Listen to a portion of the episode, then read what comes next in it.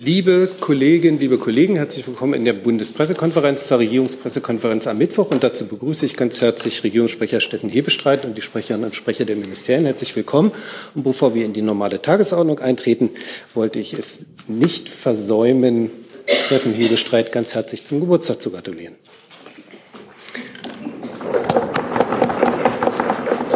Vielen Dank. Dann begrüße ich noch ganz herzlich neun Studenten im Masterstudiengang Krisen-, Konflikt- und Katastrophenkommunikation der Akkon Hochschule für Humanwissenschaften aus Berlin. Auch an Sie ein herzliches Willkommen.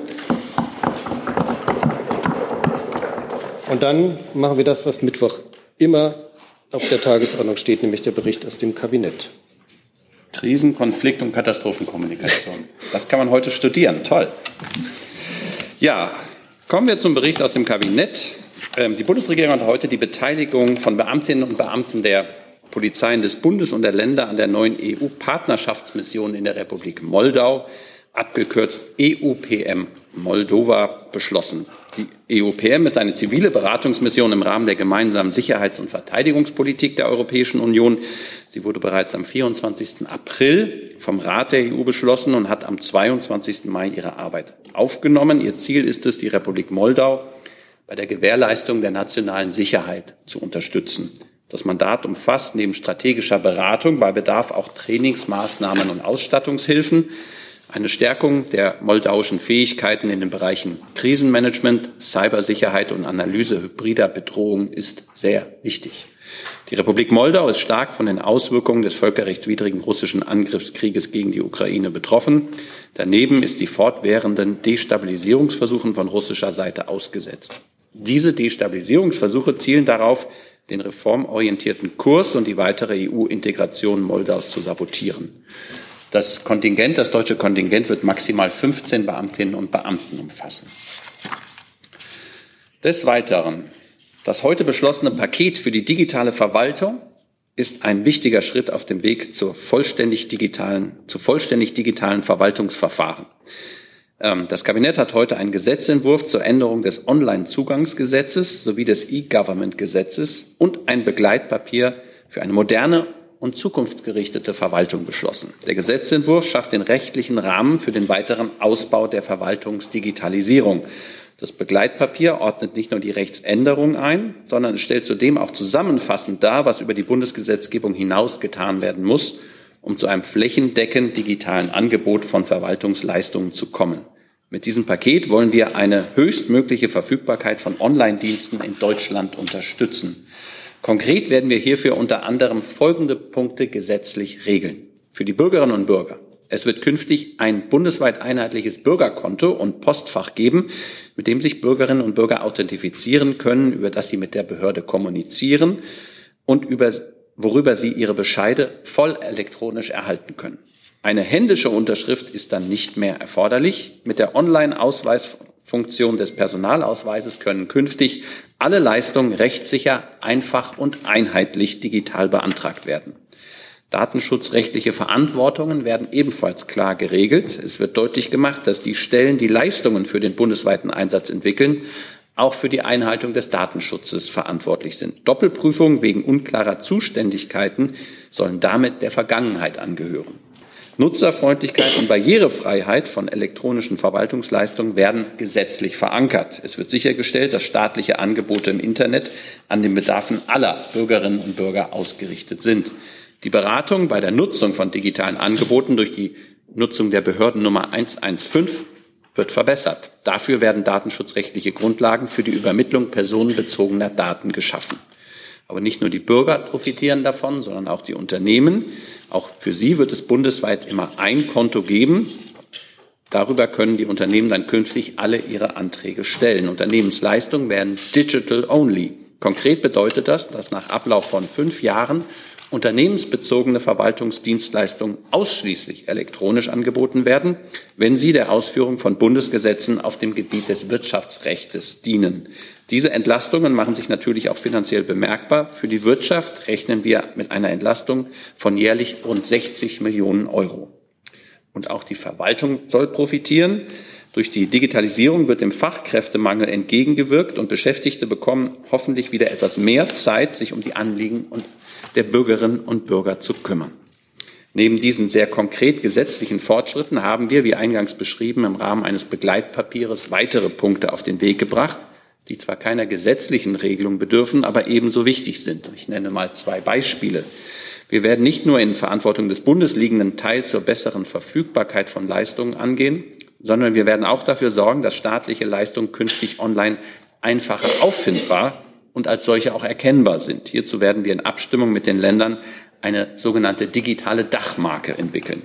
Zudem werden wir mit den Ländern daran arbeiten, Verfahren zu entschlacken und Prozessschritte, die in der digitalen Welt nicht mehr nötig sind, zu eliminieren. Soweit dazu. Dann hat die Bundesregierung heute den Einsatz von Videokonferenztechnik in der Zivilgerichtsbarkeit sowie in der Fachgerichtsbarkeit beschlossen zu fördern. Der Einsatz soll Ausdruck einer modernen, digitalen und bürgernahen Justiz sein. Verfahren können damit schneller und kostengünstiger durchgeführt werden. Die Erfahrungen aus der Pandemiezeit mit vermehrter Nutzung von Videoverhandlungen haben gezeigt, dass die bestehenden Regelungen einer gewissen Anpassung und auch Konkretisierung bedürfen. Mit dem Gesetzentwurf sollen die rechtlichen Möglichkeiten für den Einsatz von Videokonferenztechnik erweitert und flexibilisiert werden. Eine verbesserte digitale Erreichbarkeit stärkt den Justizbereich an ländlichen Standorten und erleichtert auch die Teilhabe mobilitätseingeschränkter Bevölkerungsgruppen und von Menschen mit Behinderungen. So, zwei habe ich noch. Dann hat das heute das Kabinett Anpassungs, ein Anpassungsgesetz für das 12. und 14. Sozialgesetzbuch sowie weitere Gesetze beschlossen. Es geht dabei größtenteils um redaktionelle und verfahrensrechtliche Regelungen. So werden unter anderem Anpassungen aus dem Bürgergeld in der Sozialhilfe übernommen, die im zwölften Buch des Sozialgesetzbuches geregelt ist. Zum Beispiel gelten die verbesserten Einkommensregelungen aus dem Bürgergeld für Minijobber unter 25 Jahren dann auch in der Sozialhilfe. Oder ein eigenes Auto soll auch in der Eingliederungshilfe für Menschen mit Behinderungen als Schonvermögen anerkannt werden. Nennen möchte ich zudem noch eine Verbesserung für Erwerbsminderungsrentnerinnen und Rentner. Ihnen soll bei einem Wiedereingliederungsversuch in den Arbeitsmarkt gesetzlich ermöglicht werden, bis zu sechs Monate lang mehr zu arbeiten, als die Erwerbsminderungsrente eigentlich erlaubt, also mehr als drei beziehungsweise sechs Stunden pro Tag. Das war zwar bisher auch schon möglich, allerdings nur in Absprache mit den jeweiligen Trägern der Rentenversicherung. Mit dieser Regelung wird also Rechtssicherheit geschaffen und die Eingliederung in den Arbeitsmarkt unterstützt. So, und dann hat das Kabinett außerdem den Entwurf für das Pflegestudium Stärkungsgesetz beschlossen. Mit diesem Gesetz schließt die Bundesregierung Regelungslücken bei der Ausbildungsvergütung und stärkt die Attraktivität der akademischen Pflegeausbildung. Das Gesetz enthält Regelungen zur Finanzierung des praktischen Teils der hochschulischen Pflegeausbildung sowie bei der beruflichen Pflegeausbildung. Das Studium wird als duales Studium ausgelegt und Studierende erhalten für die Dauer ihres Studiums eine angemessene Ausbildungsvergütung. Das Anerkennungsverfahren für ausländische Pflegefachkräfte soll vereinheitlicht und vereinfacht werden. Und die Digitalisierung in der Pflegeausbildung wird außerdem gestärkt und ein Recht zur Wahl genderneutraler Berufsbezeichnungen, wie zum Beispiel Pflegefachperson, wird neu eingeführt. Soweit mein Bericht der Sitzung des Kabinettes von heute Vormittag. Dankeschön. Hey Leute, der heutige Supporter dieser Sendung ist ihr alle. Und ihr alle seid die beste Unterstützung für unabhängigen, kommerzfreien Politikjournalismus auf dem Publikumsmarkt. Und darum bin ich ein Fan davon. Also ein Fan von euch. Macht weiter so. Per PayPal oder Überweisung. Danke dafür und jetzt geht's weiter. Dann kommen wir zu Fragen. Und zwar habe ich zum Thema digitale Verwaltung Herrn Steiner und Herrn Gavrilitz. Ne? Ist das das Richtige? Kannst du nicht sehen? Genau, dieses. Äh, meine Frage richtet sich an BMI und BMF äh, in dem Kontext. Mich würde interessieren, warum äh, der Umgang mit Elster so ist, wie er ist. Und als zweites die Frage, ob mittelfristig bei den Unternehmenskonten auch vorgesehen ist, vergleichbar der Bund-ID ähm, mit dem einheitlichen Konto dann auch irgendwann die Kommunikation mit den Finanzbehörden äh, durchzuführen. Das äh, dürfte ja vom Bürokratieaufwand mindestens so spannend sein wie beim Wirtschaftsrecht sonst. Also zu Finanzbehörden und Elster müsste ich komplett ans BMF abgeben. Zu Elster müsste ich Ihnen zu dem Punkt leider nachliefern, wenn es okay ist. Dann Dann würde ich ähm, nochmal zum, ans BMI, zum Begleitpapier, zum, zur Änderung ähm, des Onlinezugangsgesetzes hätte ich eine Frage. Und zwar, und zwar, inwiefern sehen Sie jetzt die Länder in der Pflicht, bei ihrer bislang mh, durchaus unterschiedlichen Finanzierungsbereitschaft für die Verwaltungsdigitalisierung der Kommunen deutlich einheitlicher und langfristiger zu agieren? Also Bund, Länder und Kommunen arbeiten hier sehr, sehr eng zusammen und selbstverständlich sind alle staatlichen Ebenen in der Pflicht, bei der Verwaltungsdigitalisierung voranzukommen. Und damit haben wir sicherlich heute ein Stück weit vorgelegt mit den gesetzlichen Änderungen und dem Commitment, insbesondere 15 besonders wichtige Leistungen für Bürgerinnen und Bürger, besonders wichtige Leistungen zu priorisieren, damit die spätestens im nächsten Jahr alle vollständig digital sind. Und das müssen natürlich auch die drei staatlichen Ebenen gemeinsam machen, also Bund, Länder und Kommunen gemeinsam. Das betrifft zum Beispiel die Kfz- oder Führerscheinanmeldung, die Ummeldung, die Eheschließung, Baugenehmigungen, Elterngeld und weitere Leistungen, damit diese sozusagen im Alltag besonders spürbaren Verwaltungsleistungen alle bald komplett digital sind. Und um das alles umzusetzen, bedarf es natürlich auch jeweils in den Haushalten der nötigen finanziellen Mittel. Nachfrage. Ähm, der Bund will laut Begleitpapier ein zentrales Budget beim IT-Planungsrat für die einer für alle Online-Dienste verankern. Gehen Sie davon aus, dass die Mittelbereitstellung Bund-Länder sich eher auf 50-50 konzentriert oder 80-20 Prozent? Also das kann ich Ihnen von hier aus sozusagen über das Papier, über die Eckpunkte, die wir veröffentlicht haben, hinaus nicht sagen. Das ist sicherlich auch immer eine Frage von Verhandlungen zwischen Bund und Ländern. Herr Steiner nochmal? Ja, dann direkt dazu die Nachfrage. Ähm, nur damit ich es richtig verstehe, können Sie es jetzt in diesem Moment nicht sagen oder ist das schlicht und einfach noch nicht mit Ländern und Kommunen abgesprochen? Ich frage das gerne nochmal nach, ähm, aber gerade wenn es da um Geld geht, ist das ja auch eine Frage, die in den weiteren Haushaltsverhandlungen sowohl im Bund als auch in den Ländern, weiß ich nicht, wann die jeweils ihre Haushaltsverhandlungen führen, eine Rolle spielen wird. Gibt es weitere Fragen zu diesem Thema? Herr Jung?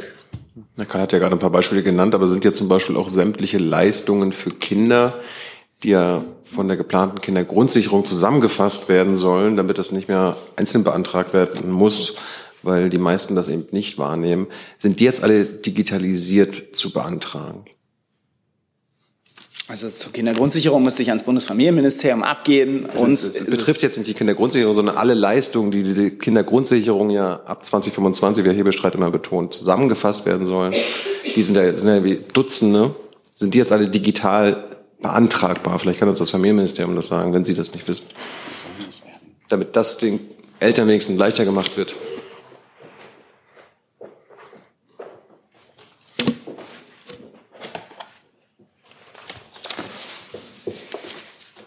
Also ich kann Ihnen dazu äh, jetzt nur sagen, dass dieser Gedanke ähm, bei der äh, weiteren Erarbeitung der Kindergrundsicherung ähm, da ist. Genau, ich habe ja auch Familienleistungen benannt, die zu den 15 priorisierten Leistungen, die bis 2024 vollständig digital sein sollen, dazugehören. Das ist das Elterngeld ähm, und zum Kindergeld frage ich gerne nochmal nach, aber das ist vielleicht auch was, was, was Sie sagen können. Ja. Wie gesagt, es gibt Dutzende Leistungen, die Familien und Eltern beantragen können. Ich möchte gerne wissen, ob das alles jetzt digitalisiert sein wird.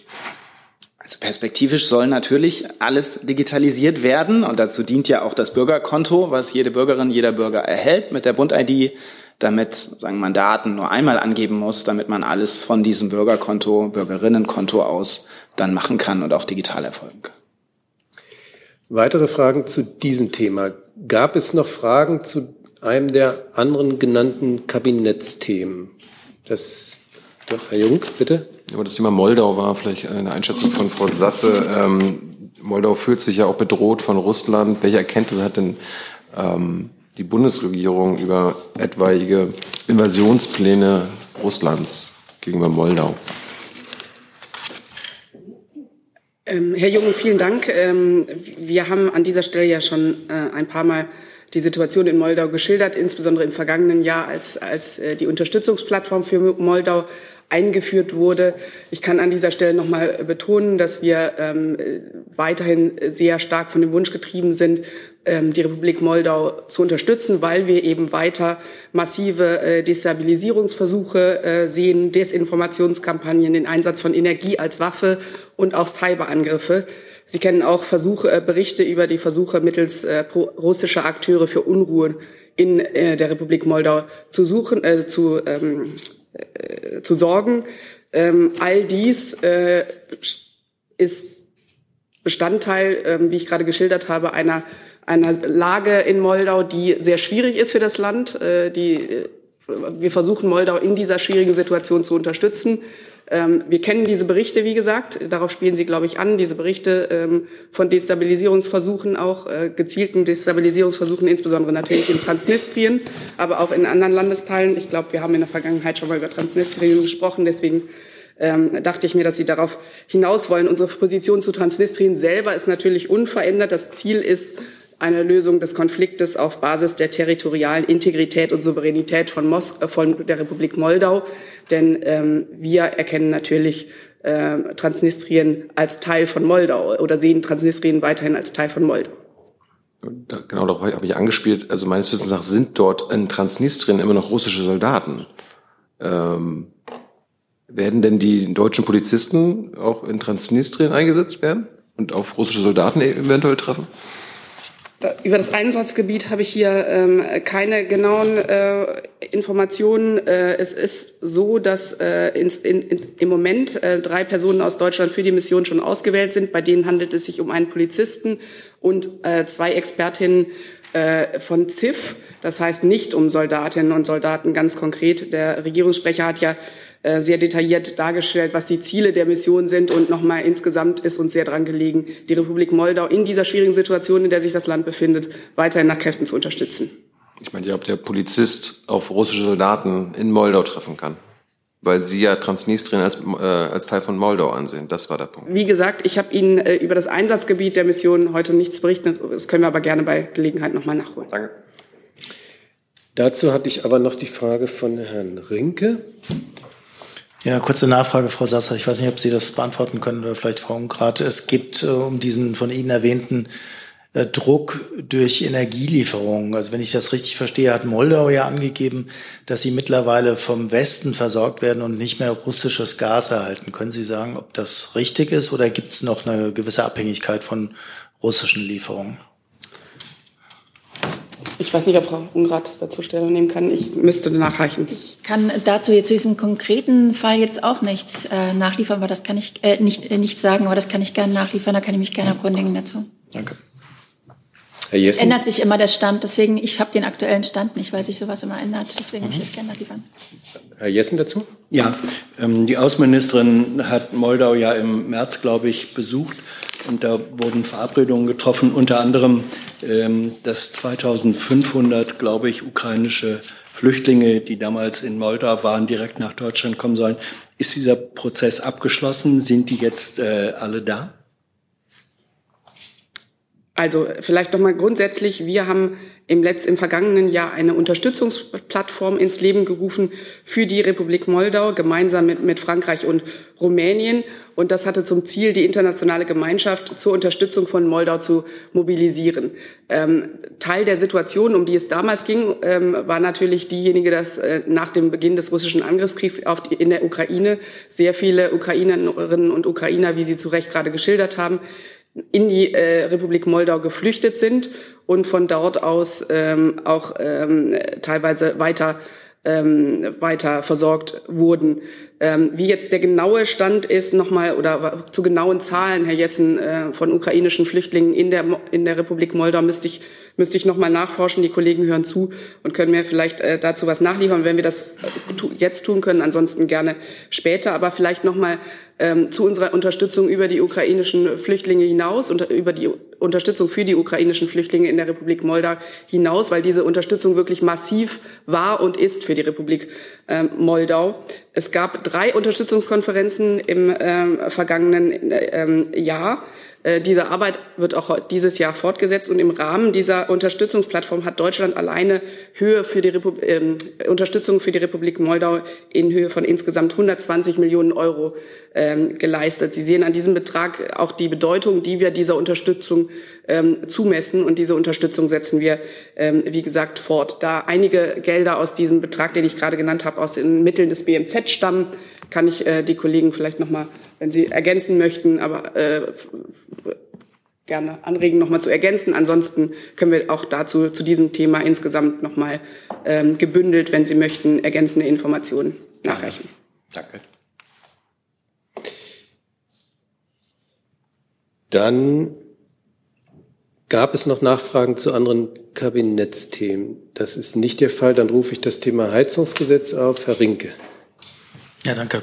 Eine Frage an Herrn Hebestreit. Angesichts der Diskussion, die es mittlerweile zwischen Grünen, FDP und SPD gibt, hätte ich ganz gerne gewusst, ob Sie ähm, von einer veritablen Regierungskrise reden würden. Nein, das würde ich nicht. Können Sie auch sagen, warum? Weil die zumindest aus äh, zwei Parteien der Hinweis kommt, dass die Regeln äh, so eklatant verletzt worden seien im Umgang miteinander, dass äh, das die Vertrauensbasis miteinander beschädigt.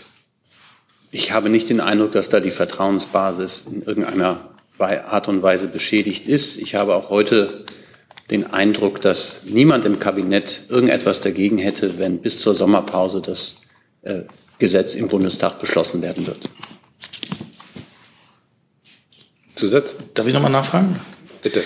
Ähm, das ist ein interessanter Hinweis, weil es ja auch eine Debatte gibt, ob die FDP-Minister eigentlich diesem Gesetzentwurf zugestimmt haben oder nicht. Nach Ihrer Lesart haben Sie zugestimmt, trotz Protokollnotiz. Ähm, es gab einen einstimmigen Beschluss im Kabinett. Es gab eine Protokollerklärung. Protokollerklärungen sind das nur als sachdienlicher Hinweis eigentlich vertraulich, aber auf wundersame Weise blieb sie nicht vertraulich. Aber das ist nicht das erste Mal, dass sowas passiert. Das nur als äh, Hinweis. Aber es gab einen einstimmigen Beschluss und ich habe auch den Eindruck, dass im Augenblick alle daran maßgeblich Beteiligten dabei sind, ähm, die Fragen, die es offensichtlich noch zu klären gibt. Der Bundeskanzler hat auf das Strucksche Gesetz verwiesen. Ich habe am äh, Montag hier, glaube ich, mit, wie war die Formulierung, mit der gebotenen Gründlichkeit und der nötigen Schnelligkeit jetzt diese äh, Gesetzes, diesen Gesetzentwurf äh, zu behandeln und auch so zu machen, dass er am Ende beschlossen werden kann. Und ich habe auch den Eindruck, dass die Beteiligten genau das jetzt tun. Herr Gavridis? Ähm, ich würde zur kommunalen Wärmeplanung, es gehört dazu. Den bleiben, bleiben also vielleicht erstmal eng beim, beim Gebäudeenergiegesetz. Okay. Ja. Dann nehme ich Sie, dann hatte ich ähm, Herrn Steiner als nächstes, dann Sie, Frau Bleibt das gleiche Mikro, genau. Ähm, Herr Bestreit, verstehe ich Sie richtig? Der Bundeskanzler ist zuversichtlich, dass hier schnell bis zur Sommerpause eine Lösung möglich ist, dass das Gesetz bis zur Sommerpause weiterhin verabschiedet werden kann.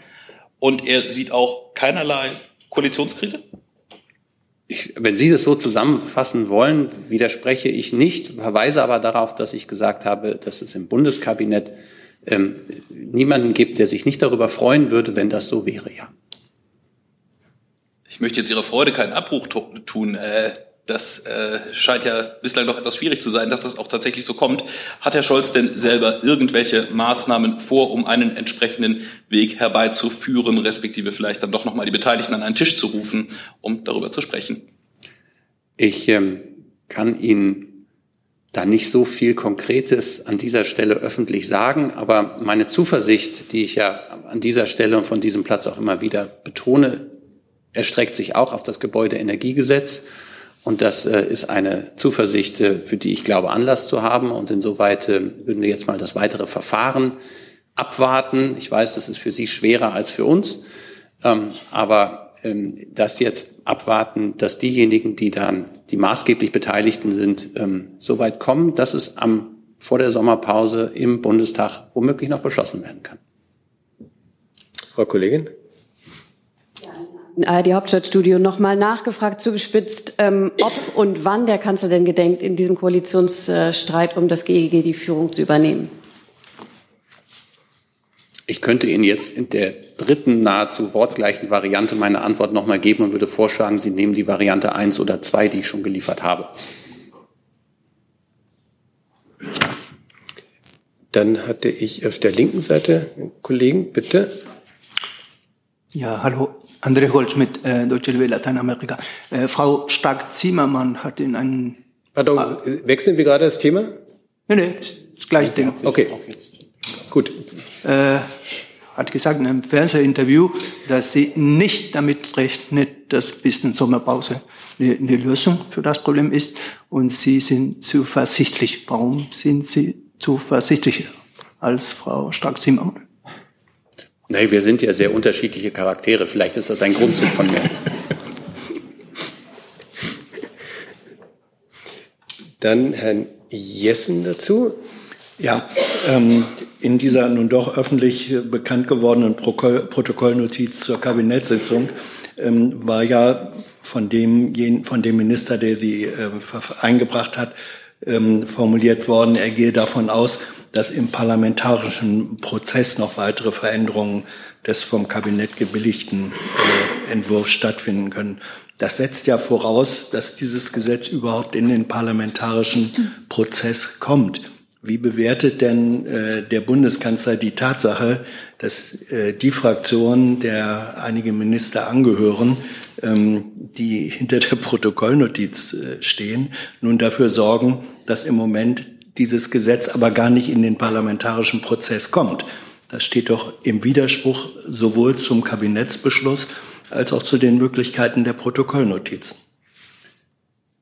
Ich würde sagen, das ist jetzt eine tagesaktuelle ähm, Beurteilung, die Sie da vornehmen, die ich mir nicht zu eigen mache, wenn ich meiner Zuversicht Ausdruck verleihe, dass dieses, ähm, dieser Gesetzentwurf im Bundestag ins parlamentarische Verfahren kommt und dann womöglich sogar bis zur Sommerpause auch auch ähm, äh, beschlossen werden wird, dann setzt das natürlich voraus, dass ähm, die Punkte, die Sie gerade genannt haben, dann auch tragen. Gehen nach Ihrem Eindruck alle Minister, die im Kabinett dem Entwurf zugestimmt haben, ähm, sind all die aktiv in ihren jeweiligen Fraktionen und Parteien dabei, dafür zu sorgen, dass dieser Entwurf noch vor der Sommerpause im Parlament behandelt werden kann? Ich habe da sehr viel konstruktive Energie wahrgenommen in den letzten Stunden. Herr Gavrilis dazu? Ja, und zwar kann denn der Kanzler damit leben, dass das GEG möglicherweise zum 01.01.2025 erst in Kraft tritt?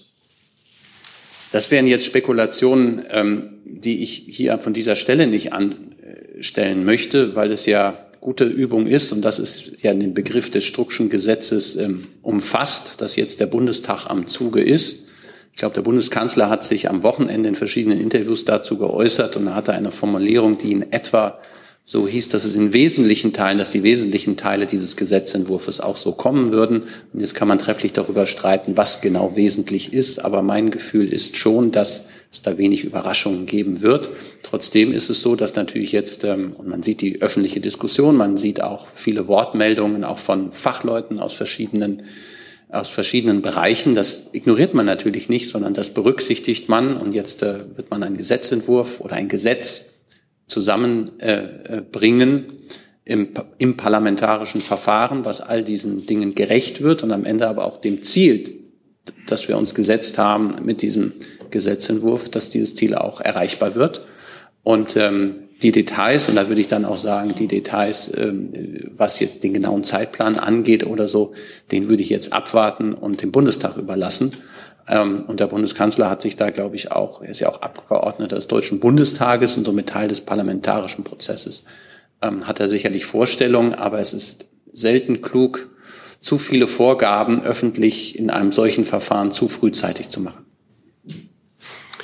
Äh, dann Herr Jung. Ja, zwei Fragen. Herr Bescheid, äh, nur zur Verständnis, Sie waren dabei, als die FDP-Minister im Kabinett die Hand gehoben haben. Herr Jung, aus das Kabinett tagt vertraulich und aus dem Kabinett und den vertraulichen Sitzungen darf ich nicht berichten. Aber ich habe an einer Kabinettssitzung teilgenommen, in der dieses beschlossen wurde. Ja. Mit äh, Zustimmung der FDP-Minister verstehe ich Sie. Und, ich äh, glaube, ich habe formuliert, dass es einstimmig beschlossen worden ist. Das setzt voraus, dass alle zugestimmt haben. Gut. Frau Ungrad, ähm, weil wir ja gerade Krisen- und Katastrophenkommunikateure haben, können Sie uns nochmal erklären, wie ein weiteres Versteppen der Wärmewende die Krise äh, und die Klimakatastrophe verschärfen würde? Zunächst möchte ich mal vorausstellen, dass das äh, Kabinett, wie jetzt, äh, das, Entschuldigung, das Gesetz, der Gesetzentwurf, wie jetzt schon öfter gesagt worden ist, nicht mit der Brechstange gekommen ist, sondern dass wir seit letztem Jahr äh, diesen Gesetzentwurf gemeinsam mit dem BSWB vorbereiten. Wir haben verschiedene Gespräche geführt mit, mit Stakeholdern, mit Ländern, mit Parteien, äh, mit vielen anderen, ähm, mehrere Gespräche geführt. Dann kam es zu ersten Entwürfen wurden weitere Gespräche geführt. Da sind auch die ersten äh, Punkte eingeflossen. Ähm, zum Beispiel die Technologieoffenheit ist dann in dem Gesetz bereits eingeflossen, was jetzt auf dem Tisch liegt. Aufgrund dieser, Gespr dieser Gespräche, die wir seit letztem Jahr führen, das ist also nicht eine schnelle Nummer des Hauses, sondern das ist ein Gesetz, was schon wohl überlegt seit ähm, anderthalb Jahren, über, über anderthalb Jahren ähm, in Gange ist, in der Vorbereitung ist weil wir eben wissen, wie notwendig es ist, die Wärmewende voranzubringen. Ähm, wir haben, sind bei den erneuerbaren Energien, haben wir einen guten Schritt gemacht, sind wir gut vorangekommen. Was aber nie gemacht worden ist in den letzten Jahren auch, das ist der Bereich äh, Wärmeausstoß, Wärmewende. Und hier braucht es ähm, dringend ähm, ein, eine Minderung des, CO, des CO2s, damit wir unsere Klimaziele auch erreichen können. Ich kann Ihnen jetzt nicht exakt sagen, welche Zahl dann, wie viel Ausstoß ist. Das kann ich mal nachschauen. Ich habe die Zahl, ich muss hier mal kurz mal nachschauen. Aber äh, Fakt ist, ohne einen, ähm, einen, einen maßgeblichen Einschnitt ähm, bei der CO2-Reduzierung beim Thema Heizen ähm, werden wir sicherlich unsere Klimaziele nicht erreichen. Und da zählt natürlich auch ähm, jeder, jeder, jedes Jahr sozusagen, wenn wir das immer weiter nach hinten verschleppen, ähm, sind die, werden die Probleme nicht geringer. Vor allen Dingen auch, weil sich ja jeder auch vorbereiten muss. Wenn wir jetzt dass die Diskussion weiter nach hinten tragen, kann sich Bürger, können sich Kommunen, ähm, können sich der, der, die Betroffenen ja immer weniger darauf einstellen. Knüpft der Minister sein Amt an diesem Gesetz? Mit Sicherheit nicht. Der Minister möchte, es arbeitet sehr gern im Bundeswirtschaftsministerium, Bundeswirtschafts- und Klimaschutzministerium und äh, möchte da noch viel voranbringen äh, und ist auch optimistisch, dass wir oder dass die Bundesregierung dieses Gesetz auch voranbringen wird. Dann hatte ich noch eine Frage. Ach so, hin. Genau. Bitte. Ja, Christian Wilp, NTV RTL. Eine Frage zunächst an Herrn Nebestreit. Ähm, der Koalitionsausschuss saß ja jüngst 30 Stunden zusammen und nach Auskunft des Wirtschaftsministers war ja das Gebäudeenergiegesetz wesentlicher Bestandteil dieser Beratungen. Ist denn jetzt ein weiterer Koalitionsausschuss zu diesem Thema geplant und haben Sie da auch dann genügend Zeit mitgebracht? Und eine Frage auch an Frau Ungrad. Ähm, der Wirtschaftsminister hat ja das Gesamtergebnis des Koalitionsausschusses in Frage gestellt, da sich ja offenbar die übrigen Koalitionspartner nicht daran gehalten gesehen haben. Können Sie denn ausführen, äh, welche Ergebnisse Sie in Frage stellen und was das konkret jetzt bedeutet? Danke. Also mir ist nicht bekannt, vielleicht die, zur ersten Frage, dass es einen Koalitionsausschuss zu diesen zu diesen Fragen geben soll. Es gibt, gab einen Koalitionsausschuss, den haben Sie erwähnt. Es gibt einen Gesetzentwurf und jetzt wird dieser Gesetzentwurf im parlamentarischen Verfahren im Bundestag miteinander diskutiert. Dafür sind jetzt die Fraktionen am Zuge, natürlich unter tatkräftiger Mithilfe der Regierung. Der Minister hat äh, nicht die Ergebnisse des Koalitionsausschusses in Frage gestellt. Das ist nicht so. Im Gegenteil, für ihn gilt die, für ihn gelten die Ergebnisse des Koalitionsausschusses. Insofern, ähm, was unser Part ist, werden wir dem auch weiter nachgehen. Naja, er hat schon das Gesamtergebnis in Frage gestellt und hat ja auch äh, der FDP Wortbruch unterstellt. Bezogen auf das, äh, bezogen auf äh, diesen einen Punkt was, was ja Hebestreit auch jetzt ausführlich schon gesagt hat. Also zumindestens äh, die, die, die Tatsache, dass es eine Einstimmigkeit gegeben hat im Kabinett. Frau Kollegin. An Katrin Büsker, Deutschlandfunk. Aus der FDP gibt es jetzt ja durchaus Stimmen, die einen kompletten Neustart in dieser Gesetzgebung ähm, fordern. Frau Ungrad, wäre das aus Sicht des Wirtschaftsministeriums denkbar, nochmal einen Neustart hinzulegen? Und Herr Hebestreit, wäre das im Sinne des Bundeskanzlers? Ich habe ja schon erläutert, äh, dass die Genese des Gesetzes schon seit letztem Jahr äh, begonnen hat. Also wir haben hier ausführlich kommuniziert äh, mit verschiedenen, wir haben auch der, übrigens auch in der Presse kommuniziert, wir haben das auf unseren Seiten auch veröffentlicht, dass es da, äh, dass das Gesetz ein, eine große Vorlaufzeit hatte. Wir haben mit verschiedenen Stakeholdern gesprochen. Viele Punkte sind mit eingeflossen in das Gesetz, die wir da erfahren haben. Insofern ist es aus unserer Sicht nicht notwendig. Wir beobachten jetzt oder wir verweisen jetzt auf den Bundestag, auf den parlamentarischen äh, Prozess und stehen natürlich für Fragen jederzeit äh, zur Verfügung. Das haben wir auch bis jetzt immer gemacht, wenn es Fragen gegeben hat. Es gibt ja die sogenannten Berichterstattergespräche, die stattfinden, wo Fraktionen Fragen stellen. Die werden von uns immer umfassend beantwortet. Also wir stehen natürlich jederzeit zur Verfügung, aber ein Neustart ist aus unserer Sicht nicht nötig. Dann, ähm, ich würde noch zufügen, auch aus Sicht des Bundeskanzlers, ich habe ja meinen Optimismus bereits oder meine Zuversicht äh, zu Protokoll gegeben, halten wir das nicht für notwendig. Dann Herr Steiner. Äh, ja, ich wollte noch mal ganz kurz nachfragen, Herr Hebestreit, Frau Ungrad, ähm, ob dieses Zieldatum vor der Sommerpause auch rechtliche Gründe hat oder rein politische Gründe, dass man eigentlich möchte, dass es im kommenden Jahr in Kraft tritt? Oder gibt es auch rechtliche Gründe wie beispielsweise EU-Notifizierungspflichten und ähnliches, dass das jetzt unbedingt vor der Sommerpause auf den Weg muss? Ich habe meine Gründe schon dargestellt. Mit EU-Notifizierung hat es nichts zu tun, aber ich habe meine Gründe dargestellt, warum es sehr wichtig ist. Und ähm, im Übrigen ist es ja auch so beschlossen worden. Herr Delfs? Der Hebestreit teilt der Bundeskanzler denn äh, den Vorwurf äh, von Habeck, dass, es ein, dass da ein Wortbruch vorliegt? Herr Delfs, ich glaube, ich habe mir von dieser Stelle immer den Satz zurechtgelegt, dass wir nicht einzelne Minister kommentieren, auch die Äußerungen einzelner Minister nicht. Ich glaube, ich habe hier relativ umfänglich dargelegt, äh, wie der Bundeskanzler den Weg aus dieser, im Moment aus dieser Diskussion heraus sieht ähm, und äh, habe meiner Zuversicht Ausdruck verliehen, dass ähm, diesem Weg auch gefolgt werden kann. Herr Gavridis nochmal. Ja, noch eine Frage an Frau Ungrad. Wenn Sie sagen, Sie haben das Gesetz wohl überlegt, seit anderthalb Jahren vorbereitet und mit letztendlich fast allen oder allen gesprochen aus Ihrer Sicht, wie erklären Sie sich diesen massiven Gegenwind und dass Ihr Minister so sehr in der Kritik steht? Können wir uns nicht erklären. Sie haben keine Erklärung dafür? Also haben Sie alles richtig gemacht? Es ist eine Frage, man kann nie immer alles richtig machen. Deswegen stehen wir auch bereit und haben ja auch im Koalitionsausschuss ähm, uns den Fragen gestellt und im Koalitionsausschuss darüber geredet. Wir sind Kompromisse dabei eingegangen. Wir sind auch jetzt bereit, das hatte ich gesagt, auch weiterhin dazu zu reden. Es ging ja um vorhin die Frage um, äh, dass das gesamte Gesetz jetzt nochmal Neustart bedarf. Das ist nicht unsere Auffassung, aber natürlich stehen wir bereit äh, für Gespräche was das angeht. Dann nochmal Herr Rinke.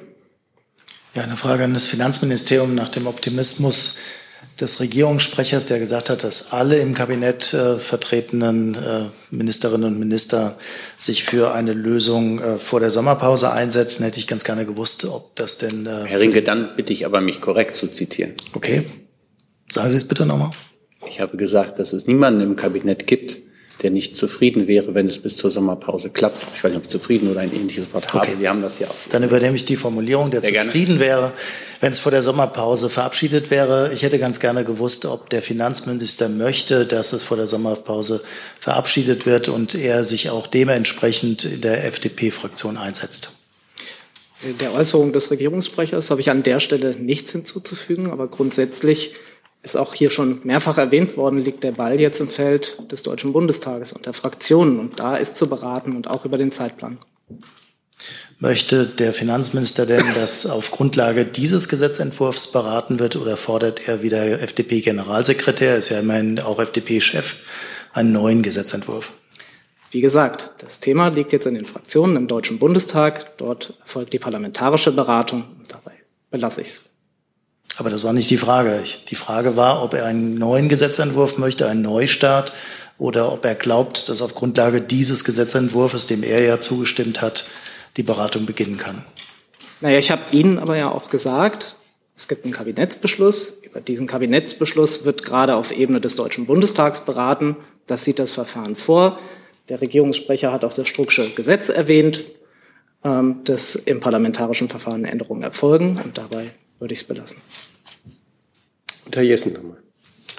Setzt sich der Finanzminister aktiv dafür ein, dass der von ihm im Kabinett mit verabschiedete Beschluss möglichst noch vor der Sommerpause im Parlament verhandelt und dann auch abgestimmt wird, in welcher Struckschen Variante auch immer. Nochmal, der Minister ist sicherlich im Austausch mit den Fraktionen, auch mit der FDP-Fraktion, für die ich hier aber nicht spreche. Und der Zeitplan liegt aber in Hoheit des Parlaments. Ja, aber da Sie eben für das Ministerium, damit auch für dessen Chef sprechen, wiederhole ich die Frage, setzt sich der Minister aktiv dafür ein, dass das noch vor der Sommerpause im Parlament behandelt werden kann? Ich habe Ihnen gesagt, dass er im Austausch immer mit den Fraktionen ist und dem habe ich nichts hinzuzufügen. Gibt es weitere Fragen zu diesem Thema? Das ist nicht der Fall. Dann habe ich auf meiner Liste Herrn Basay mit einem neuen Thema. Ja, hallo. Ähm, Basay, Nachrichtenagentur Anadolu. Ich habe ähm, äh, äh, total anderes Thema. Äh, eine Frage an Herrn Hebestreit und oder Herr Keil. Ähm, in den äh, in niedersächsischen Stadt Bentheim gab es äh, am Wochenende einen Übergriff auf, äh, Übergriff auf eine Moschee. Die Fassade der Moschee wurde äh, am helligsten Tag mit Schriftzug der PKK beschmiert.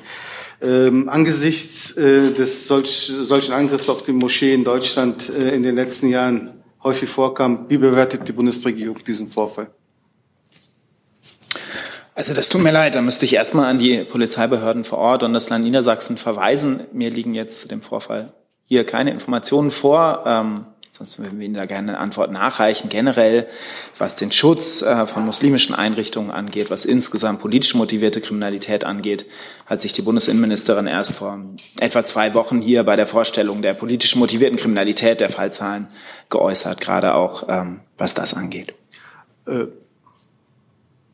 haben Sie ähm, die äh, Übergriffe im Blick als ähm, Sicherheitsbehörden? Und es werden ja ähm, auch sehr wenige äh, Übergriffe äh, identifiziert und aufgeklärt. Äh, woran liegt das?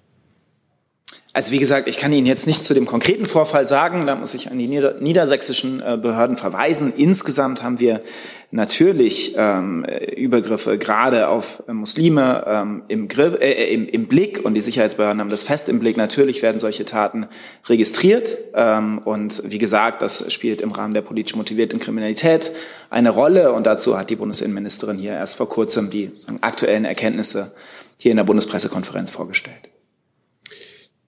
Weitere Fragen dazu? Dann Herr Jung mit einem neuen Thema.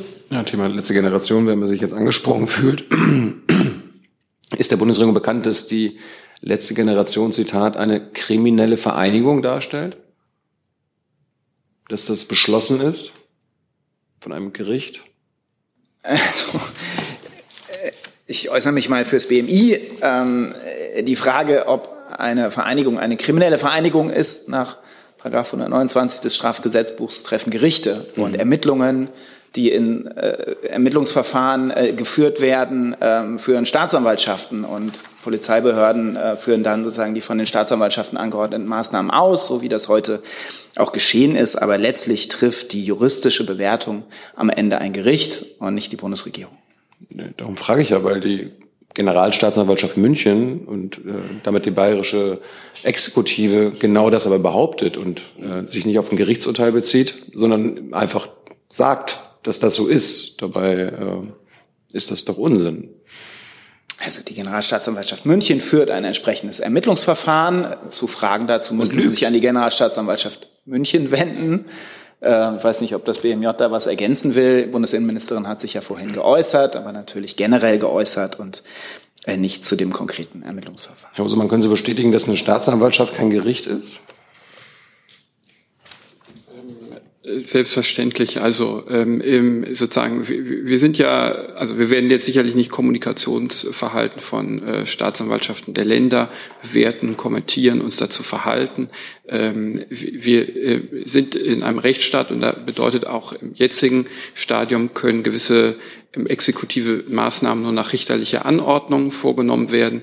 Dazu muss äh, ein Richter zumindest den Anfangsverdacht bejahen, dass eine ähm, entsprechender Straftatbestand äh, erfüllt ist. Das letzte Wort, ob das tatsächlich der Fall ist, das hat äh, der Sprecher des Innenministeriums ja ausgeführt, ähm, hat dann aber tatsächlich ähm, ein Gericht. Herr Jessen dazu? Ja, dann möchte ich aber doch zitieren. Eine Erklärung ähm, gemeinsam abgegeben von ähm, der äh, Münchner, äh, von Generalstaatsanwaltschaft München und dem Bayerischen Landeskriminalamt. Ich zitiere wörtlich. Die letzte Generation stellt eine kriminelle Vereinigung gemäß Paragraph 129 Strafgesetzbuch dar. Dann in Klammern, Achtung, Spenden an die letzte Generation stellen mithin eine, ein strafbares Unterstützen der kriminellen Vereinigung dar. Ist eine solche Tatsachenbehauptung verbunden mit einer Warnung und Handlungsunterlassungsaufforderung rechtlich zulässig, wenn der behauptete Tatbestand gerichtlich noch gar nicht festgestellt wurde.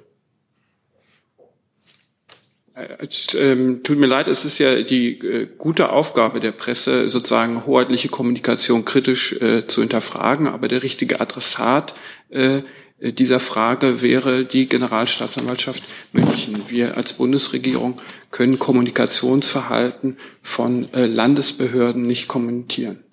Aber Sie können doch sagen, ob es zulässig ist, dass, ein, dass Institutionen der Exekutive Tatsachenbehauptungen aufstellen, für die es aber an der notwendigen Voraussetzung, nämlich Feststellung durch ein Gericht, wie Sie vorhin selbst gesagt haben, fehlt. Ist das rechtlich zulässig oder nicht? Also ähm, äh, sozusagen Hoheitsträger unterliegen ähm, bei der öffentlichen Kommunikation rechtlichen Vorgaben. Ähm, alles Weitere, was ich jetzt konkreter ausführen würde, wäre eine Bewertung des äh, Kommunikationsverhaltens der Generalstaatsanwalt München und das werde ich nicht tun.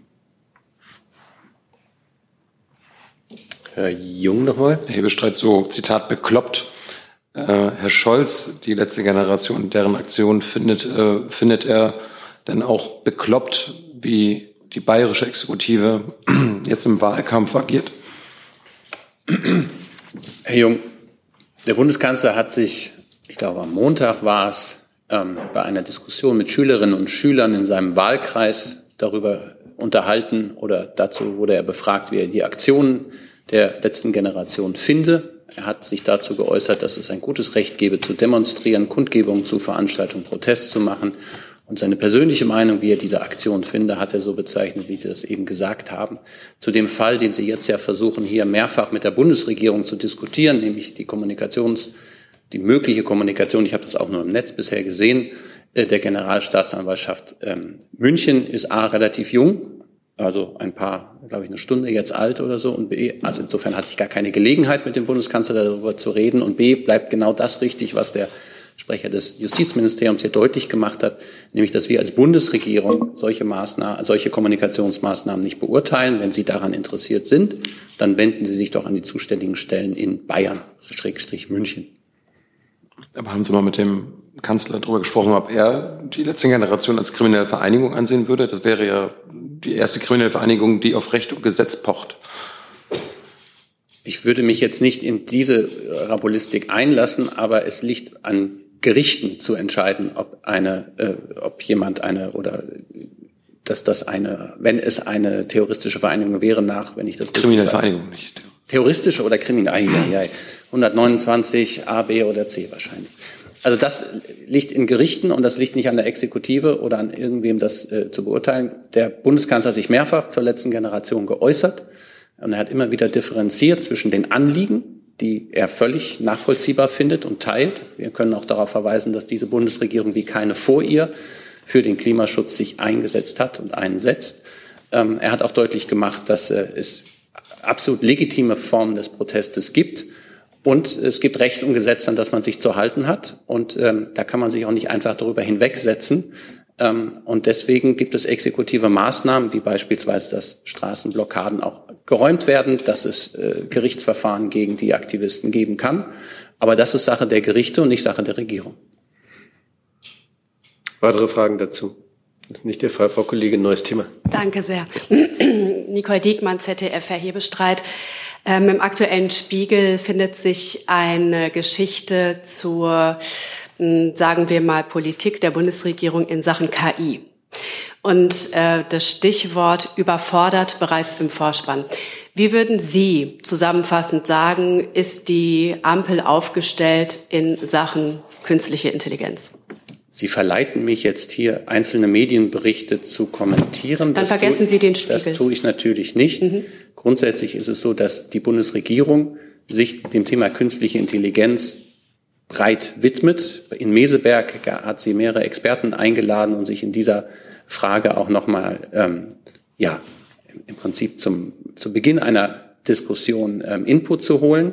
Diese Diskussion läuft jetzt in verschiedenen Ressorts innerhalb der Bundesregierung und der Prozess läuft, wie so etwas läuft, gründlich, aber das dauert auch und insoweit kann ich immer wieder Ungeduld und Berichterstattungsungeduld verstehen, aber ähm, habe da keinen Anlass, ähm, irgendeine Beurteilung vorzunehmen, habe aber auch, das muss ich mir auch sofort sagen, jetzt keinen äh, gründlicheren Vermerk zum jetzigen Sachstand in dieser Frage. Das müssten wir gegebenenfalls nachliefern oder zu einem späteren Zeitpunkt mal machen. Ich habe eine Nachfrage. Ähm, in der vergangenen Legislatur wurde schon der Prüfungsauftrag, äh, der Prüfauftrag für den Aufbau eines Beratungs- und Evaluierungszentrums für künstliche Intelligenz, Arbeitstitel BEKI, erteilt, einer Algorithmenbewertungsstelle für Behörden und Organisationen mit Sicherheitsaufgaben und ähm, eines KI-Kompetenzzentrums für die öffentliche Verwaltung. Ähm, es gab eine kleine Nachfrage der Linkspartei, der Linksfraktion, und die Antwort der Bundesregierung darauf lautete, dieser Prüfauftrag würde aktuell weiterlaufen. Warum? Warum ist man da noch nicht weiter? Unterschätzt man das Thema KI auch in der Ampel? Ich glaube nicht, dass man es in irgendeiner Weise unterschätzt, aber ich habe ja schon gesagt, dass ich keinen aktuellen Sachstand zu den Fragen habe. Da muss ich mich schlau machen. Danke. Weitere Fragen dazu? Dann neues Thema, Herr Delfs. Ich habe eine äh, Frage zum Thema China und zwar gab es, gibt es jetzt äh, ähm, ein, ein Zeitungsinterview mit dem Siemens-Chef, der gesagt hat, dass ähm, er den, den Marktanteil seines Unternehmens in China äh, verteidigen und sogar ausbauen will. Meine Frage ist, wie, ver, wie verträgt sich eigentlich diese Ansage mit dem äh, Diktum des Bundeskanzlers, das, äh, das De-Risking, das ja vor allen Dingen auch auf China, auf China bezogen ist. Können Sie den letzten Halbsatz, der ist irgendwie, den habe ich nicht gehört. Wie verträgt sich diese, diese Ansage von Siemens mit dem, mit dem Ansatz des Bundeskanzlers eines De-Risking? Also, was ja wohl heißt, dass man eben eher weniger in China investiert als jetzt noch mehr. Ja, das war der letzte Punkt, der war mir wichtig. Ja, also, ich glaube, der Bundeskanzler hat immer wieder deutlich gemacht, wie übrigens auch die Länder der G7-Staaten, die sich ähm, äh, am Wochenende in, äh, in Japan getroffen haben, dass es nicht um ein Decoupling geht, also eine Abkopplung von China, sondern einem De-Risking. Das heißt, ähm, dass man stärker diversifiziert. Das heißt nicht, dass man sich aus China zurückziehen sollte, sondern dass man auch andere Länder, was Produktionsstätten, Lieferketten, Rohstoffherstellung oder Rohstofforganisation angeht, mit in den Blick nimmt. Und insoweit ist das immer auch ein Appell. Er hat äh, den Ausdruck nicht alle Eier in einen Korb legen. Das sagt er auch in internationalen Gesprächen gerne auf Englisch. Das ist immer eine besonders schöne Situation, ähm, weil man immer so ein Kopfnicken kriegt von allen Gesprächspartnern, die sagen, ja, das ist schlau. Und genauso ist das natürlich immer sein Rat an äh, wichtige Unternehmen und Unternehmen, Unternehmerinnen und Unternehmer. Und wenn jetzt äh, auf den konkreten Fall äh, bezogen, wird auch äh, der Chef von Siemens genau das äh, immer wieder kalkulieren und kalkulieren müssen, ähm, wie er sich aufstellt und äh, muss für sich rechtfertigen, wie groß ein Risiko ist für die jeweilige Firma. Und äh, ich habe aber keinen Anlass zum Zweifel, dass genau das sehr genau geprüft wird. Und ich bin mir sicher, dass Siemens nicht allein in China investieren wird. Und insofern sehe ich da keinen Widerspruch. Und trotzdem ist es so, dass man immer wieder sich deutlich machen muss, dass dieses De-Risking nicht von heute auf morgen äh, funktionieren wird, sondern es dauert, neue Produktionsstätten, neue Lieferbeziehungen und ähnliches aufzubauen und vorher die ähm, nötigen Verbindungen zu knüpfen, Verträge zu schließen und ähm, Arbeitskräfte auszubilden. Und insofern ähm, würde ich zwischen kurzfristigen, mittelfristigen und langfristigen Zielen immer auch differenzieren. Sieht der Bundes- oder welch, was genau das De-Risking beinhaltet, ist ja noch nicht klar. Ähm, plant die Bundesregierung da möglicherweise nicht nur eine, ein gutes Zureden auf die deutsche Wirtschaft, sondern plant man da möglicherweise auch Gesetzgebung, die dann äh, eben die Unternehmen möglicherweise auch äh, nicht nur überzeugen soll, sondern auch reglementiert, äh, nicht, nicht weiter nur in einem oder in zwei Ländern äh, zu investieren?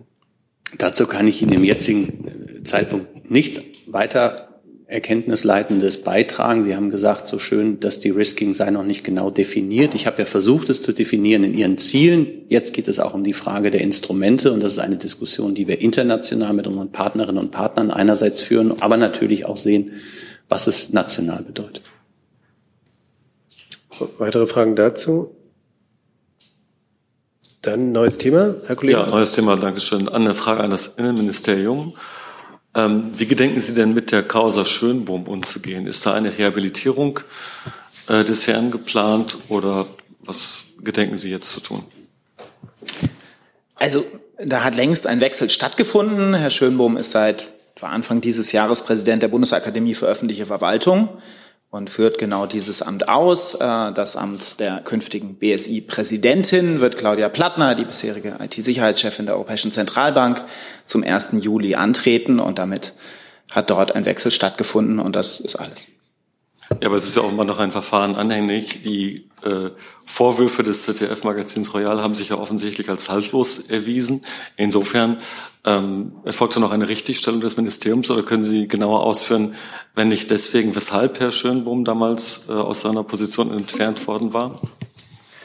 Also wir haben uns vielfach dazu geäußert. Ähm, entscheidend ähm, für uns ist und für die Bundesinnenministerin ist, dass das ähm, BSI, das Bundesamt für Sicherheit in der Informationstechnik, mit größtmöglicher Expertise und internationaler Erfahrung an der Spitze ähm, ausgerüstet ist und entsprechend aufgestellt wird. Und genau das äh, wird gelingen mit der neuen Leiterin der, ähm, äh, des BSI, die genau über diese Expertise verfügt in eben besonders herausfordernden Zeiten für die Cybersicherheit. Ähm, sie wird ihr Amt demnächst antreten. Äh, das haben wir vielfach betont. Ähm, zu Einzelheiten zu Herrn Schönbohm haben wir uns nie äußern können, weil das eine Personalangelegenheit ist, zu der wir uns grundsätzlich nicht äuß öffentlich äußern können, außer eben dem Umstand, dass äh, dieser Wechsel zur BAKÖV, zur Bundesakademie für öffentliche Verwaltung, stattgefunden hat. Aber wenn Sie jetzt sagen, die Nachfolgerin hat die Expertise und Erfahrung, dann heißt das im Umkehrschluss, Herr Schönbohm hatte die nicht. Uns geht es darum, äh, das BSI bestmöglich aufzustellen. Ähm, das ist keine Aussage über Herrn Schönbohm, aber eine Aussage über die Zukunft des BSI, das eine immer wichtigere Rolle hat. Und ähm, damit ist, glaube ich, alles dazu. Herr Jung? Ähm, wurde der jetzt zukünftigen BSI-Präsidentin mitgeteilt, dass sie auch für nichts entlassen werden könnte? Beziehungsweise für nichts äh, einen anderen Posten bekommt? Wenn nötig?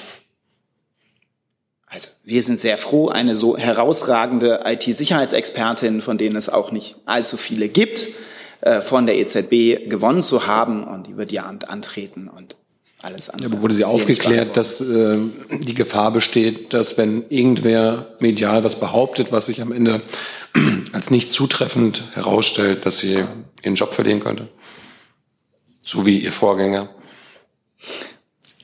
Das ist eine Frage, die sich überhaupt nicht stellt, Natürlich. weil an die Sie perspektivisch auch ihr selber stellen können. Ich werde mich da nicht für Sie äußern und ich glaube, dass da auch keinerlei Aussicht drauf besteht, dass das so kommen könnte. Herr Steiner? Weil Sie es gerade so betont haben, die Qualifikationen von Frau Plattner, wenn man sich den Lebenslauf anschaut, ist nicht so hundertprozentig ersichtlich, warum sie gerade die absolute IT-Sicherheitsfachfrau ist in diesem Bereich, der auch mit Sicherheitsbehörden wahnsinnig viel zu tun hat. Vielleicht können Sie das kurz darstellen. Und zweitens haben Sie gerade geschildert, dass das BSI als solches ja gestärkt werden soll. Ähm, da würde ich gerne wissen, wie weit sind Sie denn mit der Stärkung? Im Koalitionsvertrag standen ja diverse Dinge. Ich habe bislang noch nicht wahrnehmen können, dass die unabhängig unabhängiger Werdung des BSI bereits in einen Gesetzesvorschlag gegossen wäre. Vielleicht können Sie da mal darstellen, wann das denn kommen soll und was das umfassen soll. Ja, sehr gerne. Das können Sie alles unserer Cybersicherheitsagenda entnehmen und den äh, vielen, vielen ähm, Äußerungen auch der Bundesinnenministerin zu dem Thema. Ähm, wir sind in einem sehr intensiven Kontakt mit den Ländern über die Zentralstellenfunktion des, B, äh, BSI, äh, letztlich ein Stück weit dem Bundeskriminalamt nachempfunden ist. Da geht es nicht darum, den Ländern irgendwelche Kompetenzen wegzunehmen, sondern die Expertise im Bereich der Cybersicherheit zu bündeln und äh, sagen die besten Kräfte zu bündeln und Kompetenzen zu ergänzen. Ähm, da sind wir dran. Diese Grundgesetzänderung werden wir vorschlagen und alle weiteren Punkte, wie gesagt, können Sie unserer Cybersicherheitsagenda entnehmen. Dann nochmal zu dem anderen Punkt, zu, dem, zu der anderen Frage, die ich hatte. Ähm, was genau qualifiziert Frau Plattner besser als Herrn Schönbohm? Also ich werde die beiden nicht vergleichen. Ich habe mich für die Zukunft geäußert und das ist auch alles, was ich zu dem Thema sagen werde. Es tut mir leid, Sie haben es ja aufgeworfen. Also das, das ist, ergibt ja logisch keinen Sinn. Also Sie haben gesagt, wir wollen das bestmöglich aufstellen. Wir haben Frau Plattner deswegen geholt. Dann müssen Sie schon irgendwie mitteilen, warum Frau Plattner die bessere Wahl ist, weil Sie stellen es ja jetzt so dar, als ob es einfach nur eine, ich sag mal, ein Personalaustausch wäre. Ähm, da müssen Sie ja schon in der Lage sein, darzustellen, warum sie die bessere Wahl ist als der bisherige Amtsinhaber. Wie gesagt, ich werde hier keine Vergleiche vornehmen. Uns geht es insgesamt darum, das BSI bestmöglich aufzustellen und das wird mit der künftigen Spitze auch gelingen. Herr Jessen dazu? Hätte es diesen Personalwechsel auch ohne die Berichterstattung des ZDF gegeben? Also zu Wechseln an der Spitze von Behörden können immer eine Vielzahl von Umständen, nicht nur einer. Das ist vielleicht das, was ich noch dazu sagen kann. Ähm, und wie gesagt, bringe mich da in eine schwierige Lage zu einzelnen Personalsachen. Er ist immer noch ein Beamter des BMI. Er leitet die BAKÖV, hat damit eine wichtige Funktion, die er auch ausfüllt. Und da ich mich zu Einzelheiten von Personalangelegenheiten nicht äußern kann, ist das einfach alles, was ich hier dazu sagen kann. Ja, aber so wie das Wechsel, auch schon seit sieben oder acht Monaten hier ja, ist. Aber der Wechsel ähm, erfolgte eben im inhaltlichen Kontext zu einer Berichterstattung, deren Kern sich, und das ist jetzt eben neu, als falsch herausgestellt hat. Deswegen finde ich die Frage zulässig und bitte Sie zu beantworten. Hätte es diesen Wechsel ohne diese Berichterstattung auch gegeben? Herr Jessen, ich habe wirklich alles zu dem Thema gesagt, was ich hier sagen kann. Gibt es weitere Fragen dazu? Mit Blick auf die Uhr sind alle, ich habe noch Herrn Gavridis. Müssen die alle heute gestellt werden? Ja, das sagt ja jeder. Wir haben so versucht, ja immer irgendwie auf die Stunde zu kommen. Ich bitte um kurze Fragen und kurze Antworten. Herr Gabrielis. Ähm, Stichwort kommunale Wärmeplanung. Ähm, da würde mich interessieren an das Bauministerium oder auch das BMWK. Es gibt einen Medienbericht, wonach FDP-geführte Ministerien per Leitungsvorbehalt die Ressortabstimmung blockieren würden. Ähm, können Sie kurz sagen, stimmt das, trifft das zu und oder befindet sich möglicherweise auch der Entwurf bereits in der Abstimmung? Vielen Dank. Ähm, ja, also der Entwurf ist äh, durch die Frühkoordinierung gegangen, ähm, ist dann in die Ressortabstimmung gegangen am 4.5. und befindet sich aktuell in dieser. Weitere Fragen dazu? Dann Frau Diekmann.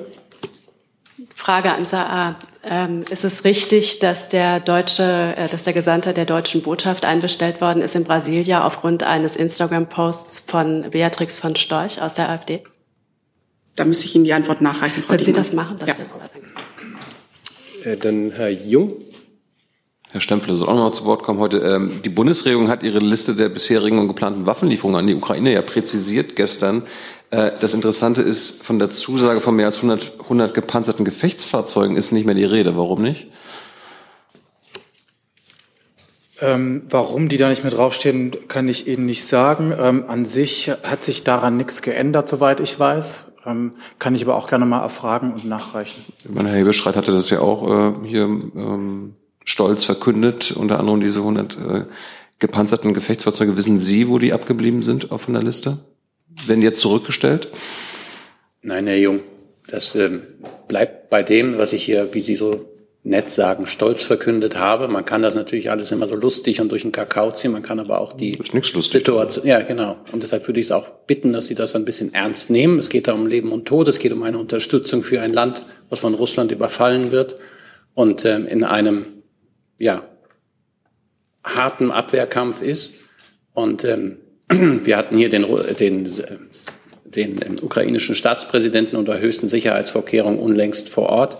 Wir haben mit ihm gesprochen. Wir haben ein großes Hilfspaket und auch militärische Hilfsleistungen versprochen und die werden auch eingehalten. Und jetzt haben wir gewisse ähm, Regeln, wann wir was wie veröffentlichen. Und ähm, diesem Prozess befindet sich jetzt das. Und ähm, Sie wissen, Sie kennen die, ich glaube, jeden Dienstag wird sie aktualisiert, die Liste des Bundespresseamtes mit den Hilfslieferungen, die ergehen oder auch der militärischen Unterstützungsleistungen, die ergehen. Und ähm, es gibt keinen neuen Stand an der Frage, ähm, die Sie gestellt haben, ob es bei diesen 100 gepanzerten Fahrzeugen bleibt. Also ja, es bleibt bei der Lieferung dieser Fahrzeuge. Ja, aber darum ist es ja komisch, dass diese Veröffentlichung jetzt nicht mehr öffentlich, also diese öffentliche Zusage nicht mehr öffentlich ist. Das Ich verstehen, ja das verstehen Sie, dass das Zusage äh, jetzt ja gerade noch einmal Ihnen verdeutlicht und es, Also kommt's der wieder auf Kollege vom Verteidigungsministerium hat ja auch nochmal deutlich gemacht, dass wir uns Klärung befinden. Ich glaube, es gibt da einen, einen sachlichen, ein, eine Sachfrage, die geklärt werden muss und erst wenn da der Haken dran ist, kann man sie formal auf diese Liste stellen, die Sie jetzt ja zu Recht bemängeln, dass es da nicht draufsteht. Herr Jessen, kurz dazu bitte. Ja, äh, Frage, Herr Stempfle. Es gab dann auch ähm, etwas Verwirrung um die Lieferung von, ich glaube, 15 weiteren Gepard-Flugabwehrpanzern. Äh, Die waren erst da, dann waren sie nicht da, jetzt werden, jetzt tauchen sie wieder auf. Sind das Panzer, die, ähm, ich glaube, nach Saudi-Arabien äh, geliefert worden waren? Bitte? Nach Katar, sorry, da war ich falsch. Nach Katar geliefert worden waren, können Sie das nachliefern? Also ähm, dazu werden wir uns nicht verhalten. Es gibt äh, in der Tat ähm, ähm, Sachen, die aus Industriebeständen kommen und äh, die werden an die Ukraine weitergereicht. Und äh, das ist das, was wir dazu sagen können. Es ist nicht möglich zu sagen, ob die 15, die jetzt auf der Liste sind, äh, aus Industriebeständen kommen oder von einem Drittstaat, an den sie mal geliefert worden waren, kommen. Das können Sie nicht klären. Also ich kann sagen, dass die aus den Beständen der Industrie gekommen sind. Du sag mal, Kira, ganz unter uns, du bist die Jüngste hier. Ja, Warum arbeitest du hier eigentlich? na, weil wir das beste Journalismusformat in Deutschland sind und weil hier keine Werbung läuft. Und woher kommt die Kohle für dein Gehalt? Per Banküberweisung oder PayPal von den Leuten, die uns zuschauen oder zu hören. Wie das geht? Seht ihr in der Podcast-Beschreibung. Dann Herr Rinke, bitte. Kurze Frage zur nationalen Sicherheitsstrategie an Herrn Hebestreit und Frau Sasse. Nachdem ähm, das Kabinett sich ja heute nicht damit befasst hat, sondern das erst Mitte Juni der Fall sein soll, können Sie bitte sagen, wo denn da die inhaltlichen Streitpunkte noch liegen, also warum es zu dieser Verzögerung kommt? Wenn mich mein Langzeitgedächtnis nicht täuscht, habe ich das, glaube ich, vergangenen Montag hier schon mal dargelegt, dass es diese Verschiebung auf voraussichtlich zwei, drei Wochen, hatte ich, glaube ich, gesagt, und es ist dann der voraussichtlich der 14. Juni, dass das ähm, ähm, äh, nötig ist. Und zu den inhaltlichen Punkten sind wir gut beraten, sowas inhaltlich miteinander intern zu klären und Ihnen danach das Ergebnis zu präsentieren. So ähnlich habe ich das ausgedrückt vor zehn Tagen und da wollte ich doch an der Linie treu bleiben. Und ähm, ja, alles Weitere würde ich sagen, die drei Wochen gedulden Sie sich jetzt auch noch. Dann sind wir durch für heute. Also, bitte. Frage von Herrn Rinke. Ich habe nochmal nachgeschaut wegen Moldawien und Gas. Es kommt nicht mehr aus äh, russischen Pipe, von russischen Pipelines, es kommt aus Rumänien und von dortigen Gaslagern oder aus LNG-Lieferungen, also nicht mehr aus russischen Pipeline. Gas. Dankeschön dafür. Dann bedanke ich mich für die Aufmerksamkeit, fürs Kommen und wünsche noch einen schönen Abend.